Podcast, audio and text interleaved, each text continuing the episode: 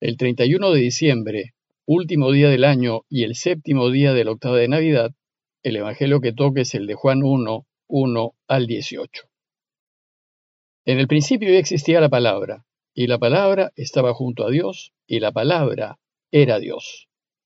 La palabra en el principio estaba junto a Dios, y por medio de la palabra se hizo todo, y sin ella no se hizo nada de lo que se ha hecho. En la palabra había vida, y la vida era la luz de los hombres.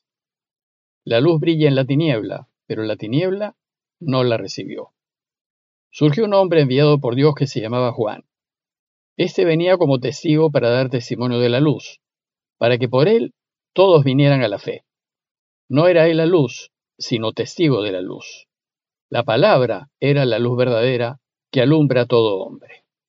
Al mundo vino, y en el mundo estaba. El mundo se hizo por medio de ella, y el mundo no la conoció. Vino a su casa y los suyos no la recibieron.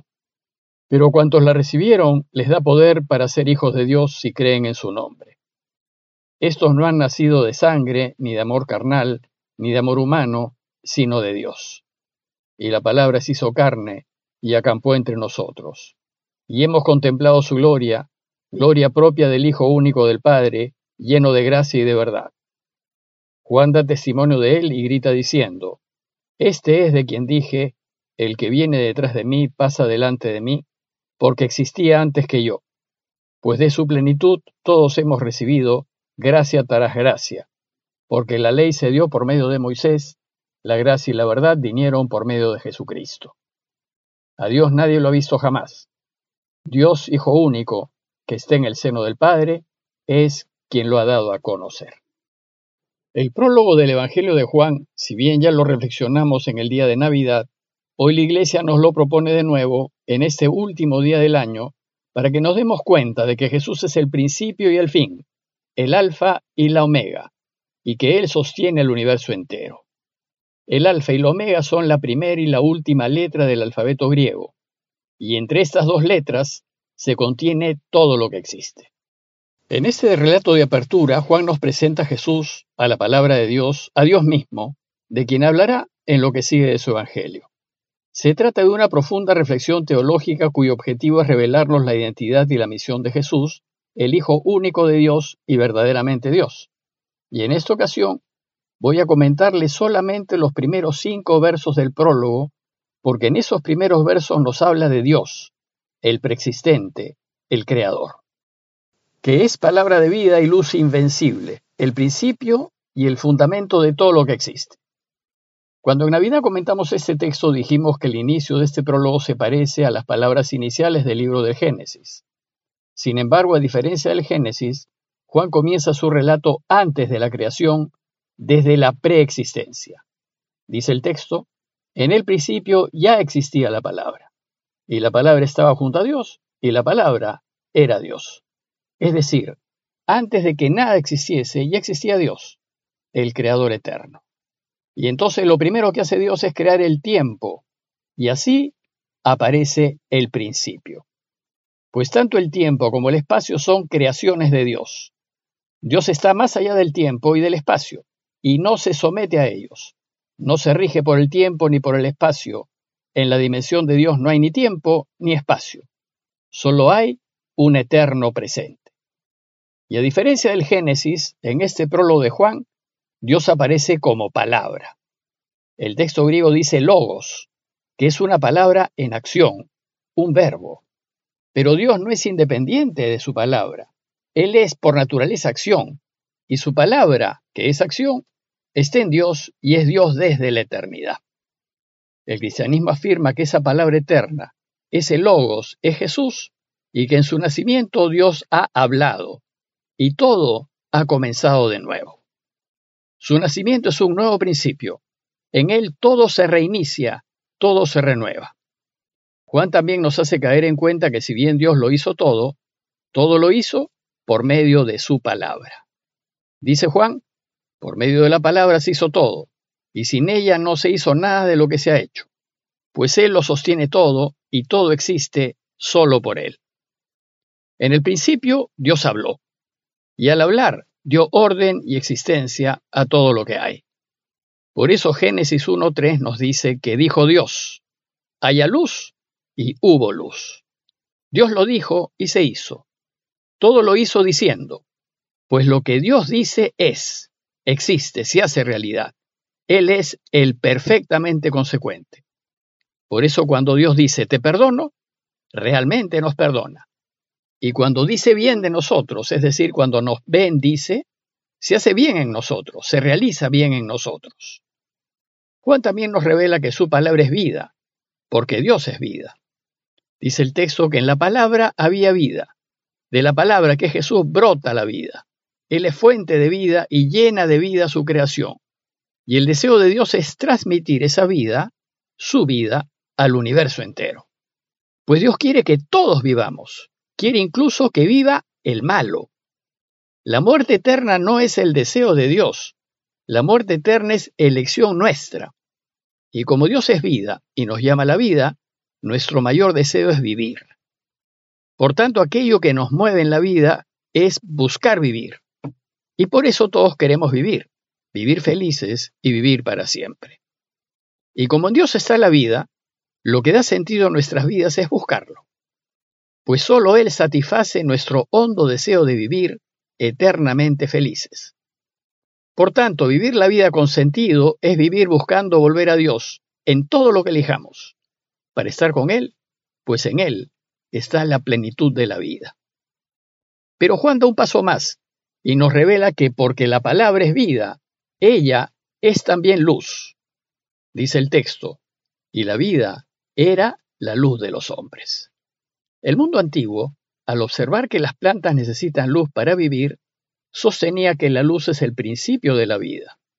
Por eso, después del tiempo y del espacio, la luz es la siguiente creación de Dios. Dice Génesis 1.3, dijo Dios, haya luz y hubo luz. Su palabra, por ser verdadera luz, nos orienta a la vida. Ella nos permite volver a Dios, ella es el camino para alcanzar la vida. Y nosotros, como plantitas, vamos buscando la luz. Luego, si queremos vivir, hay que dejarnos iluminar por la palabra y seguirla. Y si vivimos conforme a su palabra, nuestras vidas deslumbrarán y viviremos. Inmediatamente después, Juan hace referencia a la permanente lucha entre el bien y el mal. Dice el texto, la luz brilla en la tiniebla, pero la tiniebla no la recibió.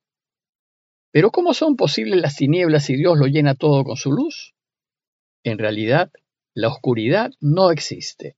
No es una creación de Dios. Lo que existe es la luz. La luz sí ha sido creada. La oscuridad solo existe por ausencia de luz. Aparece cuando no hay luz. Pero cuando la luz llega, las tinieblas desaparecen. Asimismo, el mal no es una creación de Dios. El mal es ausencia de bien y solo aparece cuando Dios se retira. Y Dios se retira cuando nosotros le pedimos que se vaya de nuestras vidas. Se retira cuando elegimos lo que Él no quiere. Se retira cuando elegimos ir en contra de Él. Se retira cuando elegimos pecar. Y se retira en respeto de nuestra libertad. Y entonces nos quedamos en tinieblas. Al retirarse queda un vacío una ausencia de Dios y esa ausencia es el mal. El mal aparece cuando al cometer un pecado le decimos a Dios que se aleje de nuestras vidas y con tristeza Dios se retira. Pero somos nosotros quienes hacemos posibles las tinieblas, el mal, cuando ejerciendo nuestra propia libertad rechazamos la luz, es decir, rechazamos a Dios. Por tanto, el mal es una creación nuestra. Nosotros creamos el mal, y vivimos en mal cuando rechazamos a Dios. Y si siempre lo rechazamos, a ese mal eterno se le llama infierno. Por tanto, el infierno es también creación nuestra. Dios no lo ha creado, pues a ningún padre bueno se le ocurriría crear algo para que sufran los hijos que ama. Lo que sucede es que al buscar vivir, experimentamos tinieblas porque elegimos mal. Y la gran tragedia del mundo es, como dice Juan 3:19, que los hombres amaron más las tinieblas que la luz, porque sus obras eran malas. Pero la oscuridad no puede contra la luz. La luz está por encima de las tinieblas y del mal. El bien siempre vence al mal. Dios siempre vence a las tinieblas. La luz de la verdad puede ser atacada y reprimida, pero nunca puede ser vencida. Cuando la luz aparece, las tinieblas se retiran, desaparecen, y Jesús es capaz de hacerlo. Por eso dice Jesús en Juan 12:46, Yo la luz he venido al mundo para que todo el que cree en mí no siga en tinieblas. La misión de Jesús en este mundo es traer luz a nuestras vidas, iluminarnos para que no sigamos en tinieblas. Él nos va a enseñar qué tenemos que elegir y nos va a enseñar cómo tenemos que vivir. Pues solo Él, como dice Juan 14:6, es el camino, la verdad y la vida, y nadie va al Padre sino por Él. Luego, si vivimos como Él nos propone, seremos felices en esta vida a pesar de los problemas y dificultades, y después seremos eternamente felices. Finalmente, la decisión es nuestra. Nuestra felicidad y nuestra vida plena depende de nosotros y de cómo usamos nuestra libertad. La pregunta es, ¿qué queremos hacer? Si queremos vivir en cielo, tenemos que elegir estar siempre con Dios. Él desea que estemos siempre con Él, en la luz, y constantemente nos advierte no elegir lo que nos lleva a la muerte. Pero si queremos vivir en la oscuridad, Él no podrá obligarnos a lo contrario y con tristeza respetará nuestra mala decisión. A manera de conclusión y en este último día del año, los invito primero a revisar el año que está terminando, revisar qué decisiones hemos tomado, qué hemos hecho a lo largo del año y preguntarnos si nos hemos acercado a la luz o nos hemos separado de ella. Y segundo, mirar con esperanza este año que está por empezar y considerar qué debemos hacer y cómo debemos vivir, pues siempre es posible reorientar nuestras vidas hacia la luz y es posible reconstruir nuestras vidas hacia la felicidad. Pero debemos decidirnos. Si nos atrevemos a hacerlo, Dios nos ayudará. Pidámosle pues a Él que este año que empieza sea un muy buen año para todo el mundo, para nuestras familias, para nuestros amigos y para quienes no son nuestros amigos, para que este mundo sea mejor y Él habite en medio nuestro. Parroquia de Fátima, Miraflores, Lima.